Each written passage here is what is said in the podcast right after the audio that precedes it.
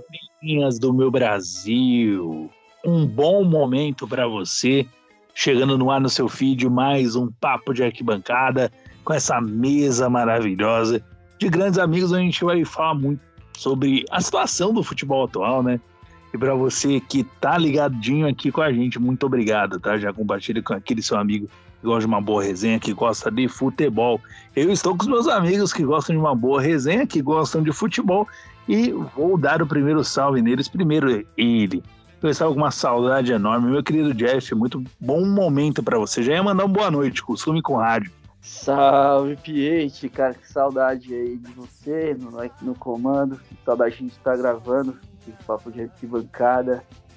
E, e é isso, pessoal. Dá um salve nele também, meu querido Vini. Bom momento para você. Salve papeirinhas e papeirinhas, muito boa noite para vocês que estão aqui e muito bom dia, boa madrugada, boa manhã para você que está ouvindo aí no seu foninho de ouvido, bom no seu alto-falante do PC, em qualquer lugar aí. Tenha um, um ótimo, um ótimo dia abençoado aí para você.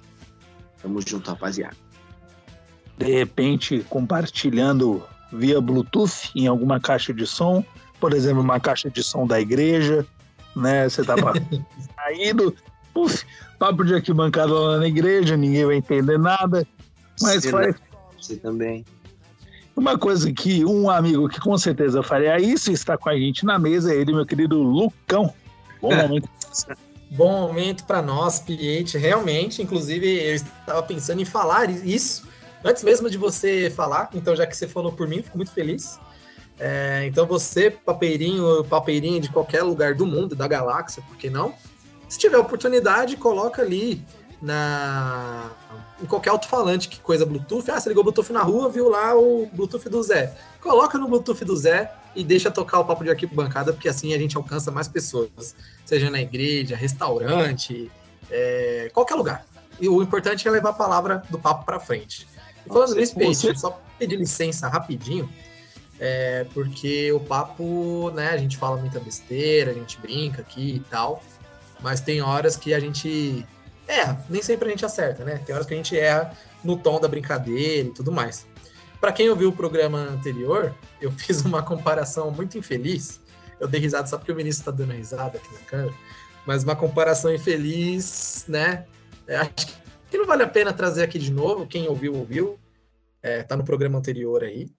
E eu recebi alguns feedbacks. Eu fiquei surpreso de receber feedback, né? E fiquei mais surpreso ainda dos feedbacks serem negativos. E então quero pedir desculpa, né, por ter ofendido aí a galera.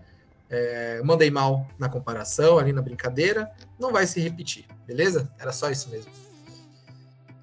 Retratado, então, seu Lucas Anuzzi, mas como diria o poeta naquele bom pagode, todo mundo erra, todo mundo erra sempre, todo mundo vai errar.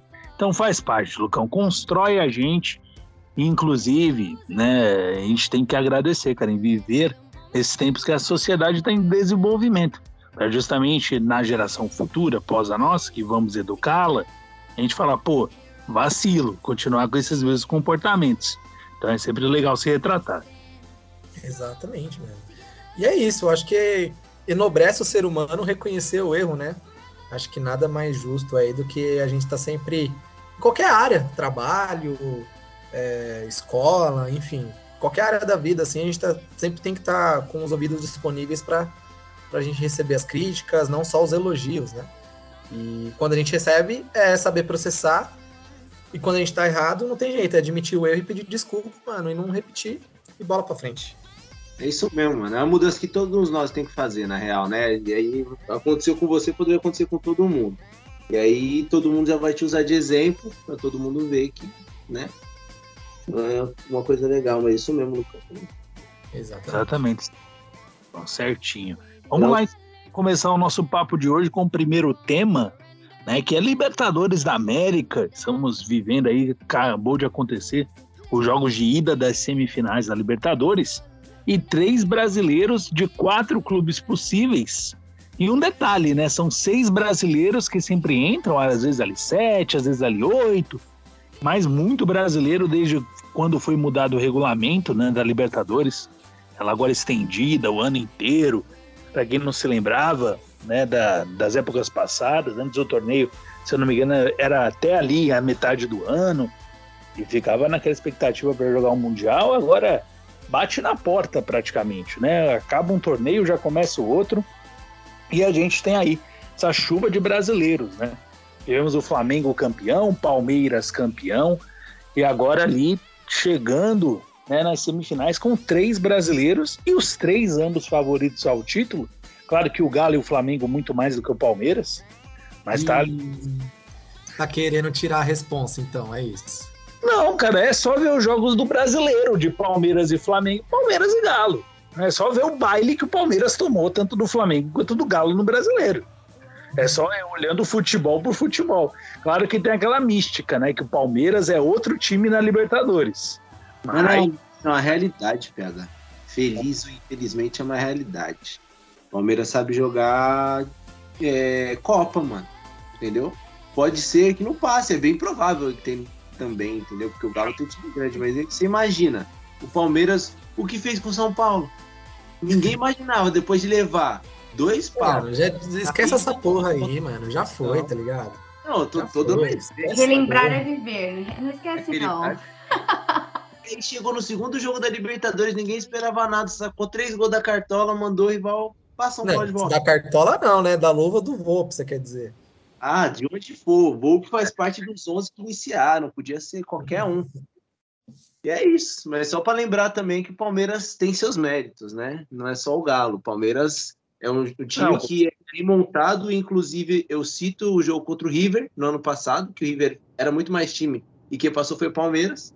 Então os caras ficam reclamando aí desse jogo muito retranqueiro, do Palmeiras, não sei o quê, mas fato é que o Palmeiras vai para Belo Horizonte com algum resultado positivo, que o empate sem gols é um bom resultado. É, fora a vitória, né? O empate sem gols é sempre bom pro mandante, né, do primeiro jogo. Claro. Exatamente, vai com a pressão, joga a pressão pro outro lado. E, como eu disse, Palmeiras na Liberta tem outra mística, como o Vini até falou. No Brasileirão, Palmeiras e São Paulo, principalmente no Paulista também, deu nem graça de ver. Mas Palmeiras e São Paulo na Libertadores foi lindo de se ver. Então, é. Né, principalmente pro lado virgem. Mas, é tudo uma questão de ponto de vista. Mas é, antes da gente ir para a pauta, que eu já fiz a introdução dela, eu vou dar um bom momento para ela que chegou no meio da gravação, chegou dando, dando, risada, zoando o rival, zoando a amiguinho. Esse é o espírito do papo. E é o primeiro PDA que eu divido com ela, Karine Ribeiro. Muito bom momento para você. Meus amigos, que saudade! Papeirinhos também. Ai, que bom, adoro esse programa. é um clima maravilhoso, entendeu? Depois de eliminar o meu rival na Libertadores, eu sempre fico feliz. Né, saudades do Lucas, eu nem te zoei o suficiente, né, meu parça? Acontece. Eu, eu, eu, eu tive consciência de classe. tá certo, então. então. Vamos sim. Agora, enfim, eu dei toda a introdução da pauta pra gente falar o quão é importante termos aí o futebol brasileiro sempre com representantes nas decisões e o quão o campeonato acaba ficando monótono, né? Porque, por exemplo, tirando as grandes potências do Brasil, a gente tem correndo por fora o Boca e o River, que nessa temporada não foram tão bem, né? Não chegaram ali nenhum dos dois nessa fase de semifinais. Mas o quanto essa Libertadores lotada de brasileiro deixa o torneio monótono ou mais chato do que era antigamente, ou mais previsível, né? A palavra do que era antigamente. Olha, mano, assim, eu acho que o que tá acontecendo nessa, a gente já teve uma final brasileira na anterior, é só um retrato do que vai ser torneio sul-americano aqui, mano, daqui para frente, porque o poderio financeiro das equipes brasileiras é, em comparação aos rivais da América do Sul, é de uma disparidade, mano, enorme, assim. Por mais que a gente questione a origem, né, de muitos, a gente sabe que por trás ali de Galo tem, a, tem o Mecenas, assim como do Palmeiras também, mas acho que o do Palmeiras é um pouco mais resolvido, porque a Leila eu acho que não vai sair do Palmeiras tão cedo, né, pretende ser presidente e tudo mais. Na hora que o Rubens Menin lá da MRV resolver tirar o dele ali, eu acho que o Galo, mano, vai cruzeirar e quem sabe até pior. Mas enquanto isso não acontece, é, eu acho que vai ter uma hegemonia brasileira nesses torneios internacionais aqui no continente, não vai ter jeito. Eu acho que não deixa monótono pra gente aqui do Brasil, né? porque a gente sempre fica naquela expectativa do nosso time estar tá envolvido. E querendo ou não, acho que o time de todos aqui, menos o do, do ausente Luan, é, não estava nessa temporada, mas muito provavelmente estará no ano que vem. É então, é, então eu acho que vai, fica chato para quem está de fora, naquela expectativa de um River ou um Boca é, entrar nesse meio aí, nessa bagunça, mas vai ser difícil. O Boca já não vem com um time bom, já tem muito tempo lá, com, com o técnico deles também, que não é lá essas coisas. O River que está numa mudança de, de ciclos também, aquele ciclo vencedor do Galhardo parece ter acabado e agora está em reconstrução. Então, eu acho que é algo que vai ser um entretenimento muito legal aqui para gente. Eu acho que os times cada vez, cada vez mais vão se ver na obrigação e às vezes até na irresponsabilidade de investir o que não tem para poder competir. E vai virar um entretenimento legal para a gente aqui. Mas quem é de fora vai ficar chupando o dedo por um bom tempo, mano. A não ser que aconteça uma zebra muito grande. Como a dessa edição, né? Que o Barcelona de Guayaquil tá ali meio que de intruso no meio da galera. Opa, é. pintou ali, falou, ah, tô aqui, cheguei. E é isso, eu queria a opinião também aí do Jeff, do Vini, da Car. Vamos ver o que, que vocês acham aí dessa Libertadores lotadíssima de brasileiro a cada ano que passa nas fases decisivas. Lembrando que antigamente era difícil um brasileiro chegar ali no meio, mais de dois, três brasileiros chegarem ali no meio né, da semifinal da Libertadores. Era um torneio que eu acho que era muito mais difícil. Você abriu equipes, abriu mais vagas, caiu um pouco o nível técnico ou cai naquela que o Lucão também falou, né? A disparidade de investimento que os clubes têm. Sim. E aí eu, eu concordo com tudo que o Lucão falou em gênero, número e grau. É muito específico o movimento que tem acontecido aqui no futebol brasileiro, né? E quando você vai comparar com o resto do continente, não estamos na mesma página. Pra gente é bom, sensacional, até porque por muitos anos a gente assistia aqui de camarote, né? O protagonismo dos, dos nossos vizinhos. Ainda mais falando como palmeirense, né? Acabei de, de, de levantar uma taça no Maracanã. Foi uma final 100% brasileira. Sim, foi bonito demais você ver aquele jogo. Aquela final do Maracanã é inesquecível. O Vini também deve achar inesquecível aquela final com o gol no finalzinho do jogo. Ô meu amigo, quem em sã consciência imaginar que o maravilhoso Breno Lopes ia meter aquela cabeçada. Ninguém imaginar. Foi assim, foi até hoje foi uma sensação mais indescritível que eu tive na minha vida, cara. Tipo, é a, é a plena certeza e enfim, né? A, respondendo a pergunta sobre a Libertadores. Eu gosto, como o Lucão falou, pelo mesmo motivo de que pra gente brasileiro vai ser legal.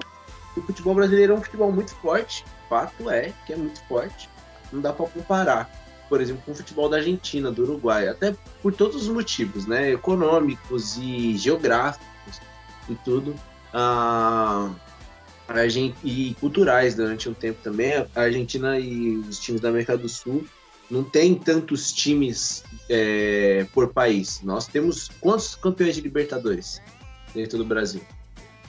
Temos o que? Uns sete, oito? Bastante, né? É, bom Bastante. ponto. Quem, quem na, quanto na Argentina tem? Se tiver quatro é muito, entendeu? Deve ter, sabe, os times, mas o fato é que o Brasil sempre é muito bem representado, sempre chega semifinal, final, e as últimas finais têm sido só com brasileiro. É, assim, né? Tem, tem tido times brasileiros nas finais e a última tem, teve só o Palmeiras e o Santos, só isso. Só uma final de São Paulo, numa final de Libertadores. Isso é um marco, cara. Complementando isso, complementando o que você falou, Vini, por exemplo, algo que aconteceu em 2014, por exemplo, tipo, um São Lourenço da Argentina com o Nacional do Paraguai, eu acho que para acontecer isso de novo, mano, vai demorar, tipo, muito tempo, tá ligado?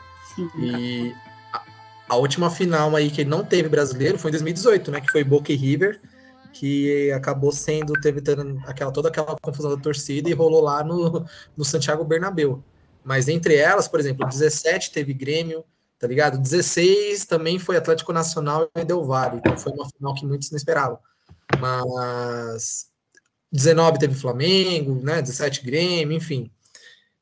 Poucos anos atrás teve Corinthians, teve Santos, então eu acho que esse é um cenário cada vez mais provável de acontecer. O único ruim é que parece que o nível dos jogos vem caindo, né? A, a cada ano, assim, porque a gente já teve uma final muito ruim de se assistir no ano passado. Sim Até quem torce para Palmeiras ou Santos admite isso, foi terrível. Sim. E uma semifinal também tão ruim quanto, tá ligado? De Palmeiras e Galo. Então, é a única coisa que, que meu medo de, de ser de, de entediante, assim, de ser entediante, que você perguntou, é justamente isso. É isso que vem acontecendo nos últimos anos aqui, tá ligado? É, o nível técnico vem caído, como eu falei. Abriu-se muitas vagas, né? Entrou-se muitos times e aí acabou caindo um pouquinho o nível técnico. E como a, tem, a Libertadores agora tem esses intervalos longos entre fases, muita gente acaba concentrando forças. Por exemplo, se retrai no jogo de ida e no jogo de volta aí dá o sangue. Aí é um jogo bom de se ver. Aí dá tudo que tem que dar, por causa desse intervalo grande de um jogo para o outro, acredito eu. Né? Ninguém revela logo as cartas na mesa de primeira. E a final em jogo único, acho muito legal também, que premia aquele que tiver aí mais inspirado e se preparou para esse sistema de jogo, porque senão, cara, até na final a gente teria aí de repente, eu vejo um jogo horrível, dois jogos horríveis. Mas outra pauta que eu queria levantar é o Lucão falando, né, que vai se seguir brasileiros na final, não teremos mais finais tão alternativas. Times alternativos que ganharam o título da Libertadores nunca mais a gente vai ver nessa nova fase. Então nunca mais vão ter Sporting Cristal contra Libertadores. Nunca mais vão ter um Barcelona de Guayaquil chegando numa final. Então, até essa mística da Libertadores, né, vai, vai ser, na verdade, Esporte Cristal não. Falei Esporte Cristal, eu queria me referir ao Once Caldas. É, eu ia falar do Cristal, o Cristal nunca teve, então é, nunca mais realmente era algo provável. Mas agora, PH, você invocou um, um negócio muito grande que chama zica. Porque você falou do Barcelona que nunca mais vai ter uma final, mas o Barcelona, beleza, perdeu 2 a 0 do Flamengo ontem, mas ainda tem o jogo de volta, né? Equador ali. Eu acho que o maior adversário do Flamengo é a zica, viu, mano? Eu também acho, viu? Inclusive, eu achei que ia dar zica ontem. Ah, eu torci pra isso, né? Não, eu não torci, Cara, não. eu não Mas eu achei achei que ia rolar. Mas eu torci pela zica, eu não vou mentir. Mas eu acho que eu já imaginei, eu achei que ia ser um 5. O, o Flamengo tem um ataque muito forte. 3x0 e massacre de qualquer jeito, mas pessoal 2x0. Eu achei que a gente ia tomar um sacode, a gente, digo Palmeiras. Eu achei que ia ser 2x0 Galo aqui. Eu não, eu achei que o Palmeiras não ia levar gol e que isso eu sabia que a gente 0 ia levar. Eu tinha certeza que a gente não ia levar gol, mano. Não, eu achei que ia ser 2x0. Eu estava esperando 2x0 aqui. Contando o momento do Galo, eu sei, né? Nós somos os atuais campeões, etc. Mas o Galo se preparou melhor para a Liberta, né? Fez convocações buscando para visando esse título. O Palmeiras não. Palmeiras, olha, assim tá, tá dando, entendeu? Esse aqui é o meu puxadinho, assim estou, assim vou ficar. Então eu tava esperando uns 2-0. Isso é justo, é uma boa Se análise. o pênalti do Hulk entra, talvez o jogo não tivesse sido tão ruim, né, mano? Exato. E deu esperança. E pra mim, esse 0x0, o Palmeiras ainda tem, dá ali meio a meio. Tem muita chance de passar, tem mais chance do que eu imaginaria no jogo de ida. Eu achei também, ia ser uns 2x0 o Galo, ir lá e empatar, ia ser um 0x0 ridículo, o Galo ia segurar o empate para ir pra final. Na minha cabeça, cara, o Galo ia conquistar os três títulos, ia conquistar a Copa do Brasil, o Brasileiro a Libertadores. Pra mim era tríplice coroa na certa, mas agora bateu esperançazinha que dá pra, bus- dá pra beliscar essa Libertadores aí, pelo menos chegar na final. Né? Tá, Mas-. Tá, a gente ganhou de um time melhor que esse, cara. A gente ganhou do River Plate, um time bem melhor que esse. Desculpa. Hum, Não, não, Era um não. time, Não, não, não. É, é, A gente era um sim time, era. Era um time Ai. encaixadinho, Lucas. Era time melhor sim. O demais, velho. segundo jogo aqui no. Brasil prova como o River Plate era melhor. ah, é Ah, mais sei treinado, se era tão melhor, Mas não, o porque era um River Plate melhor, final de ciclo, mas- né? Eu Cara, concordo com você. Acho que a gente tem a impressão que o Galo é melhor, que o Galo a gente acompanha todo dia. Quem o campeonato argentino? Ninguém para para ver o campeonato argentino e sem consciência. Então a gente Mas eu sei que o River nunca ganhou um campeonato argentino com o Galhardo também, então não perdi muita coisa.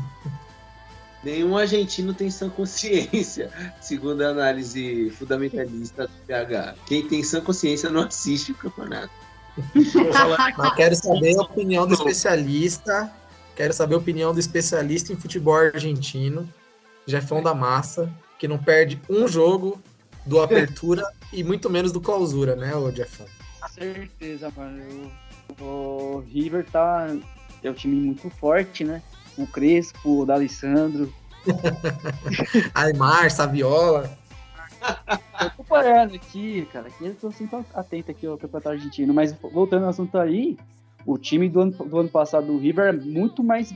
É um time bem arrumado, mas o elenco, mano, do Atlético Mineiro é muito mais forte. Mas falando disso mesmo, assim, falando de propostas de jogo, o, o Palmeiras e River, os dois, lá e aqui, misericórdia. O primeiro tempo lá já foi muito superior aos dois tempos contra o Galo aqui. E a gente é. pode aí usar como justificativas a, a performance dos dois times. Não, eu para mim não dá nem para comparar. A forma como os caras chegaram para buscar a classificação aqui, misericórdia, não. Para mim o River é muito mais time do que o Galo. O momento é ruim, Sim. assim, falando de estrelas específicas, né? Porque hoje o, o, Galo tem, tem nome, né? Tem o Hulk, tem o Diego Costa, o Arana também que vem bem, não é o mesmo patamar dos outros dois que eu citei, lógico, né? Mas pelo amor de Deus. O Diego Costa eu queria no meu time, o Hulk eu queria no meu time. Quem não queria? Só o Palmeiras não queria os dois. Né? Foi. Os dois vieram aqui pedindo, eu sou palmeirense, me contrata aí, mano. A Palmeiras não, muito caro. Obrigada. mas então, eu penso, eu penso no Galo assim, eu olho pro Galo, eu vejo essas estrelas aí, mas falando de elenco assim, porque para mim futebol é os 11. Não, não sei não. Eu prefiro, eu prefiro River. River do ano passado, misericórdia, me deu mais trabalho, os jogos foram melhores. Foi uma final antecipada, né? É. Mas era aquelas, taticamente, o time do River era muito bom. Além de ter um bom era um time muito tático. Você via que todo mundo jogava em linha, todo mundo jogava certinho, fazendo aquela marcação um pouco mais pressão, com muita velocidade na ponta ali com o Borré, por exemplo. Então era um time muito tático, muito mais tático do que, putz, só tem craque nesse time. Mas o PH, respondendo a sua pergunta, é, do, a questão do, do jogo do Palmeiras, a pergunta que você tinha feito antes, se você é o técnico do Palmeiras e você tem que marcar o Arana o Arana é um lateral e ele joga quase como atacante. E é o melhor do Brasil. É um, um dos melhores laterais que a gente tem atuando. É um monstro. Aí você tem o Hulk, o Diego Costa. Você vai sair pro jogo, cara? Você não vai sair pro jogo. É o estilo. O, o, o Abel entendeu. Ah, não, mas peraí, mas ano passado. Vocês estão falando que o time do River era melhor que o do Atlético ano passado e saíram pro jogo contra eles? Qual o sentido? É, é, você tem um ponto, Lucão, acho que você tá certo. Aqui o jogo, o Atlético é um time, o River era outro. O Atlético... Não, você tá falando aí de qualidade, você falou de qualidade, que o time do Galo é pica. E aí vocês se trancaram, mas não trancaram contra o River. Não, eu concordo. O poderio ofensivo do, do Galo é maior. E o Galo joga diferente do River. O Galo sufoca mais. O River, ele era mais posse de bola. O, o Galo, ele tem a tendência a ficar com a bola e fazer uma marcação que nem o Abel mesmo falou. Eu, o Palmeiras se posiciona em bloco na frente da área e o Galo toca tentando fazer infiltrações na frente desse bloco.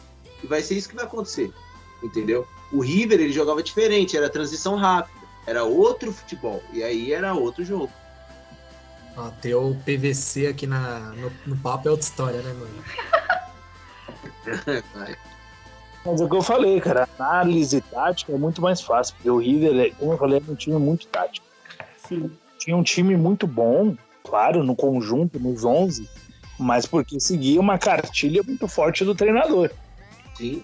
Time ali muito unido. Tanto que o River, quando foi campeão em cima do Boca, foi puramente tático. Foi uma campanha do River onde esbagaçou todo mundo que vinha pela frente.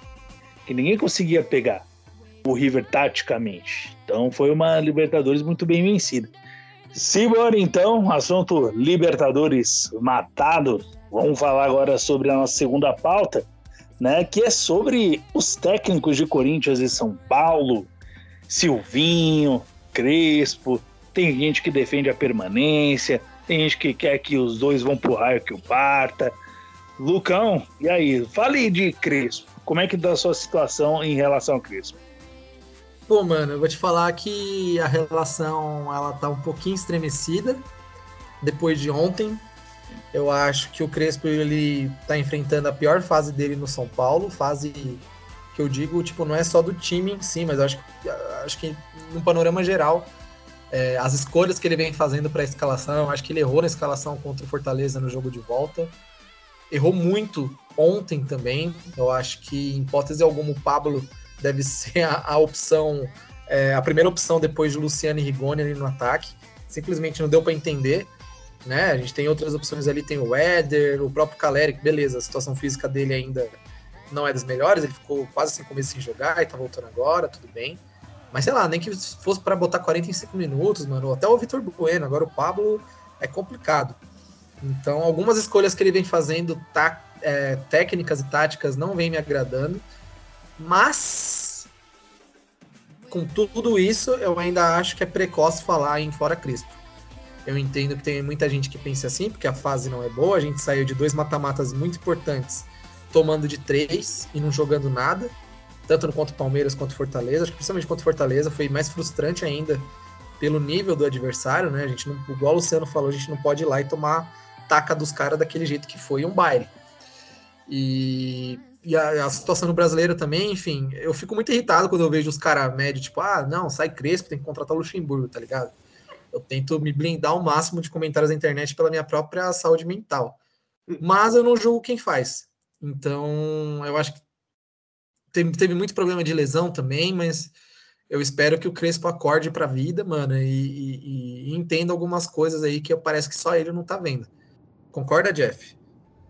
Cara, eu concordo, mas eu sou hashtag volta Diniz ou hashtag volta eu, eu sou Paulino. Eu quero Sede. Mas eu faço a da sua as, as minhas palavras, então é é, não é a hora de demitir, mas dá para questionar o trabalho sim. O desempenho, vou pegar o aproveitamento dele, fazer comparação com os outros treinadores que passaram, tá bem abaixo. Tudo bem, ganhou o Paulistão, deu um crédito ali por, pelo, pela conquista do título, mas é, assim, ainda, ainda acho que ele pode fazer esse time render mais do que vem rendendo. Já vimos o, o São Paulo sob o comando dele jogando muito mais do que ele tem jogado hoje mas algumas escolhas que ele tem fazendo. Hoje errou na escalação contra o Palmeiras também, que fez acho que os dois jogos ele errou, tanto na escalação quanto nas esperações. Do, por Fortaleza, mesma coisa, e na continuidade do trabalho ele tá bem pecando. Quando ele precisa mexer no time, mexer na estrutura do time, ele vem, vem pisando na bola. Acho que dá insistência com o Pablo, às vezes com o Vitor Bueno. Igor Gomes ontem jogando muito, jogando muito mal, ele é, permaneceu em quase nos 40 do, do, segundo tempo. Mas enfim, né? A gente dá aquele apoio, mas não tá, a gente não tá contente não. Não, mas ainda não é o momento de mandar o cara pastar, né, Jeff? Tem que ter um pouquinho mais de paciência.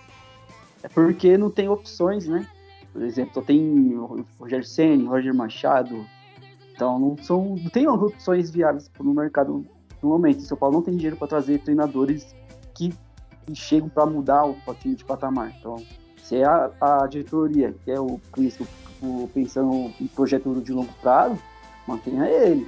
Dá as peças, dá, faz a reestruturação que precisa, reforma do departamento médico e deixa o cara lá. Mas se quer expor na bola da torcida, pelo menos traz um, um nome decente. E só para fechar o assunto Crespo, é um, é um detalhe que eu acho que tem que ser levado em conta, que são as metas que a diretoria colocou no começo da temporada, que era semifinais do Paulista, o cara superou a meta, foi campeão. A meta era de chegar nas quartas da Libertadores, chegamos, não fomos à frente. Da Copa do Brasil, a mesma coisa. Chegar na, aliás, era oitavas Libertadores e ele esperou, chegou nas quartas. Quartas da Copa do Brasil, ele chegou lá.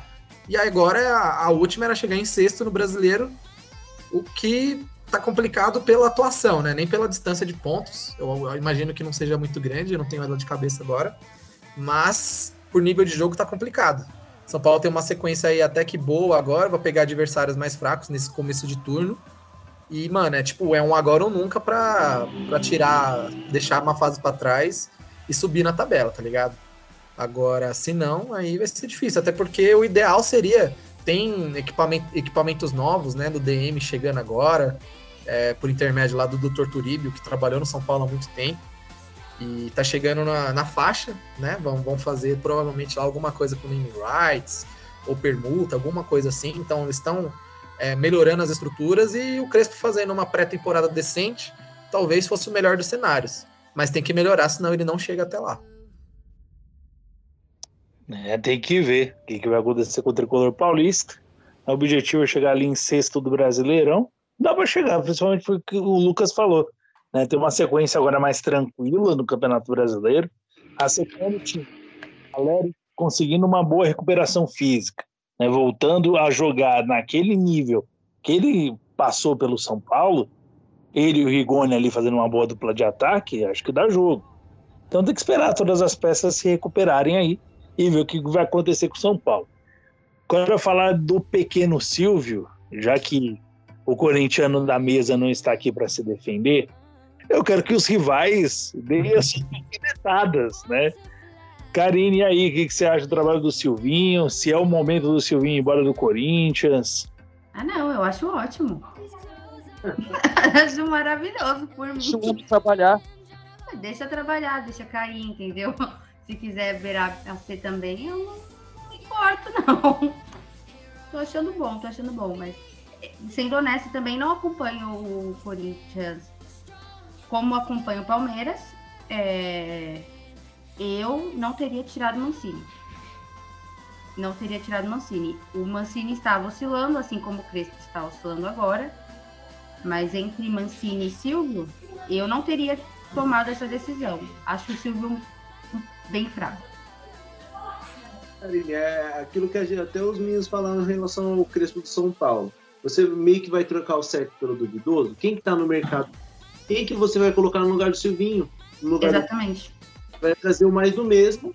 Ou assim, pode, pode ser que aconteça de um técnico legal, ou da Europa, ou aqui da América do Sul mesmo. Mas geralmente você vai trocar, colocar um Celso Rotti, Abel Braga, e é o mais do mesmo. Não carta marcada, né? Sejam técnicos ruins. Não, é que o estilo de jogo deles é o estilo de jogo que eu acredito que está um pouco assim ultrapassado, né? Eles são bons técnicos, ótimos profissionais, mas eu não acho que estão no nível de, de treinar mais é, Corinthians, São Paulo, enfim, né? E eu faço essa pergunta para todo mundo: quem que vocês colocariam no lugar de seus técnicos? Eu estou muito feliz com o meu, e eu acho que o São Paulo tem que ficar feliz com o dele, porque por mais que ele não esteja ganhando, volta um ano e meio no tempo, volta dois anos no tempo, como o São Paulo estava. Técnico, ele tem altos e baixos, todos os técnicos têm. O, o, o Palmeiras ganhou três campeonatos e perdeu três. Mas, pô, ganhou três, cara. Ganhou, ganhou o campeonato. É que aqui a gente tem um costume de brasileiro muito foda que é valorizar muito mais a derrota, o resultado negativo, do que as coisas positivas, né, mano? Os, as coisas negativas pesam muito mais. Isso às vezes é complicado mesmo. Eu falo até por conta de imprensa também, né, mano? Porque a gente a gente tá começando aí na caminhada e tudo mais, mas já dá para dizer que fazemos parte, né, desse desse quadro, assim, e pra, a gente endeusa e demoniza as coisas muito fácil, tá ligado? Tipo, às vezes a gente, por, por coração também, pelo clubismo ali e tal, na emoção, é, é, o que os próprios jogadores falam. Quando ganham pré, quando ganha, tá tudo lindo, e quando perde, ninguém presta, tá ligado? Acho que a gente tinha que ter uma, uma regulada aí nessa balança para fazer essas análises, sabe? É. O famoso perde uma besta quando é bestial o The Chosen One, Mourinho, você acha que ele daria certo no Brasil? Ganha um campeonato, dois e fica três, quatro anos sem ganhar nada. Ia ser o Celso Rotti, velho. Por mais que ele seja um puta técnico. Ele, ele foi um puta técnico ele tinha muito time ótimo. Mas aqui no Brasil, os caras não iam ter paciência. Que nem ficou lá três anos no Manchester United sem ganhar nada. Ficou três anos no time, cara. O, teve treinador que. Oh, o Pochettino no Tottenham Quantos anos ele foi no Tottenham você ganhou um campeonato? E vai falar, o Tottenham chegou na final da Champions, teve chance de ganhar. Foi um time bom. O cara hoje tá no PSG, então a cultura é um negócio muito complicado, cara. A cultura nossa é muito imediatista, eu diria. Sabe qual é o mais doido? É, vou citar um, um exemplo bem recente. Renato Gaúcho, que entrou no Flamengo, chegou no Flamengo, chegou goleando. Cara, cara é unanimidade dos treinadores brasileiros cara. Tipo, a, a mídia exaltava o cara. Você tem uma ideia como é tão doido essa. Mesmo a mídia que exalta ele, Cara, eu vi ontem críticas ao Renato Gaúcho por ter ganho do Barcelona semifinal, ganhou o primeiro jogo de 2 a 0 ainda teve críticas de, de alguns setoristas, sabe? É meio doido isso, cara. Então o cara ganhando, goleando, mas se, se não faz uma, uma, partida ruim, mesmo ganhando, o cara ainda é, é, é criticado. A nossa mídia é muito venenosa, né? E hoje eu acredito que ela é responsável, a principal responsável pela, pela alta rotatividade de técnicos, de técnicos que a gente tem nos clubes. É a primeira que derruba. O Abel mesmo. O Abel, ele é o melhor técnico do mundo? Não é. Mas o cara está fazendo puto trabalho pro Palmeiras. Não dá para negar. Sabe, com todas as limitações técnicas que a gente tem, a gente está numa semifinal, depois de vencer a Libertadores, e mesmo balançando, a gente está em segundo no brasileiro. É. Assim, ele não é, a gente não tem o melhor elenco do Brasil hoje. Não tem. E o cara, é, eu, eu, eu adoro a tática do Abel. Eu, eu, gosto de como ele se apresenta, de como ele respeita adversários, de como ele muda o Palmeiras jogo a jogo. Mas eu não vejo uma notícia boa atrelada ao nome dele. A galera detona ele o tempo inteiro, sabe? É, só completando o que você for, desculpa até te interromper, Karine. É aquela questão, né? A mídia fomenta o torcedor e se a mídia já passa um recado cheio de peso né, bate no torcedor, que já não tem muito conhecimento tático e técnico, ele só vai reproduzir aquilo que ele ouviu em programas de TV, de jornal, enfim. Exatamente. Exatamente. A gente, querendo ou não, nós somos formadores de opinião, né, mano? Então, às vezes a coisa não tá boa, a gente só joga uma lenha na fogueira, é o que precisa pro pessoal sair, igual vocês falaram, sair repetindo o que vê na TV e às vezes, né, mano, é aquela história, uma mentira contada muitas vezes vira verdade. Então, uma crítica muitas vezes que é infundada, você começa a ouvir tanto, ouvir tanto, ouvir tanto, que você se vê influenciado, vê que o negócio não tá dando certo e fala, pô, o cara lá tinha razão, tá uma merda isso aqui, tá ligado? É, teremos aí testemunhas de barulho mais pra frente. Nossa, sim. Ai, Deus Terminamos então mais um papo de arquibancada. Muito obrigado para você que rolou o feed ou até aqui neste programa. Quero um salve final, aquele momento Maguila maravilhoso. Primeiramente, dele, Jeff, meu querido. Muito bom momento para você. Até um próximo podcast. Muito obrigado, PH. Foi um, um, um bom prazer estar de volta aqui. E, e é isso. E é isso, sim. Vini, forte abraço para você. Forte abraço, rapaziada. Felicidade de estar aí mais uma semana, gravando mais um papo. Encontramos vocês no próximo episódio. E boa noite, bom dia, boa semana novamente para quem estiver ouvindo. Karine, bom momento para você. Um prazer dividir o microfone contigo. Seja a primeira de muitas vezes. Ai, é muito bom estar de volta. Valeu pelo papo hoje, galera. Nos vemos no próximo. E avante palestra, hein? Avante palestra. Tá certo, então. Lucão, meu querido, aquele salve, maroto. Salve, Piete, mano. Foi um prazer estar com vocês mais uma vez. Karine, Jeff, sejam bem-vindos de volta. E só dois destaques aqui rapidinho para finalizar.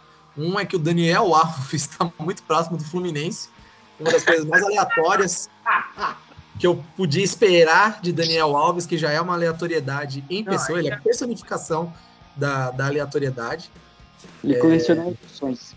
Pois é, é, o Fluminense parece que não aprendeu com o Ronaldinho Gaúcho em fim de carreira lá. Mas enfim, e outra coisa também, acabou de sair aqui é, no Globo Esporte a notícia de que o governo aqui de São Paulo vai liberar 30% de público nos estádios a partir, a partir do dia 4 de outubro. Então, para a galera que está com saudade de ver seu time nos estádios, estiver né, completamente vacinado e, obviamente, se sentir seguro a ponto de. Então, 4 de outubro já será permitido. E provavelmente, eu acho que, tomando todos os cuidados, eu estarei no Morumbi para ver o Sansão. Então é isso, PH. Abração e até o próximo programa. Até o próximo, só complementando aqui no RJ também, liberado. Tá? Hoje o Botafogo anunciou também a liberação dos jogos do Newton Santos. 30% da capacidade do estádio é praticamente toda a torcida do Botafogo. Então, da torcida aí no estádio. Né? Muito legal. Vai ter o Pedro Certezas lá e duas irmãs dele, pronto, já era. Não, dos irmãos Neto. Botafogo abraçar 100% da sua torcida né, para estar tá comparecendo ao estádio. Que logo, logo todo mundo vacinado, volta tudo ao normal, a gente consegue beber de novo, consegue ficar na porta do estádio gritando, entrar no jogo cinco minutos depois que o jogo começou. Aquela beleza de estádio que todo mundo está já acostumado e morrendo de saudades. É isso. Pra quem é São Paulino, mano, sem novidades, né, Pete? Que o Morumbi, né? Não, é, não costuma encher muito, então vai parecer que é dia normal lá. É isso, então, meus queridos amigos. Muito obrigado a todos vocês que ouviram. Não se esqueça, sigam a gente na sua plataforma de podcast favorita. Então, se você está ouvindo no Spotify, aperta follow aí. Está ouvindo no Google Podcasts, enfim, qualquer plataforma que você estiver ouvindo a gente, quer ajudar a gente mais ainda, você está ouvindo de repente no Spotify, vai para o Google Podcast e segue. Está ouvindo a gente no iTunes, vai lá. No Spotify também segue, cara. E principalmente as nossas redes sociais. Tá tudo na descrição. Forte abraço a todos. Tchau, tchau.